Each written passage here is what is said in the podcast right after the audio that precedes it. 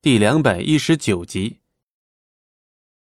龙当的银发在风中凌乱，可他的眼神却异常坚定与决绝。他是龙当，是王者，他知道他不会输的，但也许他会死。素素欲冲去龙当跟前，却被九灵墨首先开口的话而阻断了步伐。九灵墨带有几分讥笑开口：“这就是龙哥哥爱的死去活来的女人。巫女的本事，今日我可算是见识到了，居然可以如此狠心的就抛弃龙哥哥。”九灵墨的话像一把把利刃，在同时搜刮着素素的五脏六腑。他却还是注视着龙当，龙当亦在注视着他，没有话语，亦不存在质问。素素还未来得及调整，九灵墨的声音便再次在这充满死亡气息的境内响起：“能让巫女做出此等狠心之事的人，是为了我右边这位本事大的巫师呢，还是为了我左边这位？”痴心的美男子，只有一直注视着龙当的素素发现，龙当的身躯有一瞬间的抽搐。九灵墨的话很好的击溃了龙当最后的心理防线。盛气骄傲、无所畏惧的妖王，却独独对这个名为素素的女子无可奈何。她是他的软肋，是他此生最没把握去断定的一个人。在素素做出这样的事后。九灵墨的这番话，想不扰乱龙当的心智都难。可惜现在素素无法解释任何一件事，或许龙当也根本不想听他的解释。即便他能将所有的事情都解释清楚，可是妖族死去的子民能尽数复生吗？他背叛龙当的事实能一笔带过吗？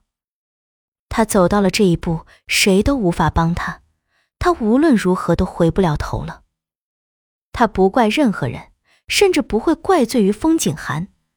他会这么做，皆是出自于自己的私心。他不在乎妖族的死活，却一定要让龙当活下来。可是他的所作所为，才是真正的伤害到了龙当。妖族覆灭，他才是罪魁祸首。可是怎么不见罗刹？素素脑中忽然浮现出一个极其可怕的想法：难道？罗刹也葬身于这血流成河的大雪之中了。素素不敢再想下去。九灵墨拖着长长的红色衣裙，缓缓走进龙当，却又在感觉到龙当强烈的杀意而停下脚步。他用所有人都能听见的声音，在雪地上轻轻开口：“龙哥哥，是不是感觉内力在逐渐消失？看来……”龙哥哥是碰了这美若天仙的巫女了呢，你不知道，你身上带着可以削弱龙哥哥灵力的香味吗？多年之前，在冰天雪地之际，他遇上的那个银发少年，曾给他这世上最温柔的目光。经年之后，他回赠于他的却是一条又一条鲜红的血迹，以及无数游荡在世间的亡灵。这一次，他逼得他毫无退路。九灵墨的话语道完，素素很快就想到了是九渊在他身上沾染上了香。就在那日，他哀求龙当要去南牢见他之时，九灵墨告诉九渊，来到妖族后便束手就擒。他也料定龙当为了素素一定不会伤及九渊性命，而素素也会想方设法去见九渊一面，至少要确认他是不是九渊。可是，就是这样的羁绊与不舍。素素却在亲手伤害这世间爱她最深的人。不知不觉间，他竟对龙当下了毒，以最温柔的手段完成了最残忍的事。素素就这样静静立在原地，听着九灵墨的全盘计划，听着他自己是怎样一步步沦为风景寒来伤害龙当的棋子。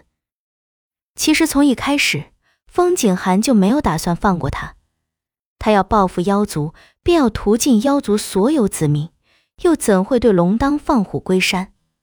素素真是大意，可是他这次千不该万不该的大意，也许会害得龙当就此在他的生命之中消失。他不要，无论如何，他都不要接受这样的结果。本集播讲完毕，感谢您的收听，我们精彩继续。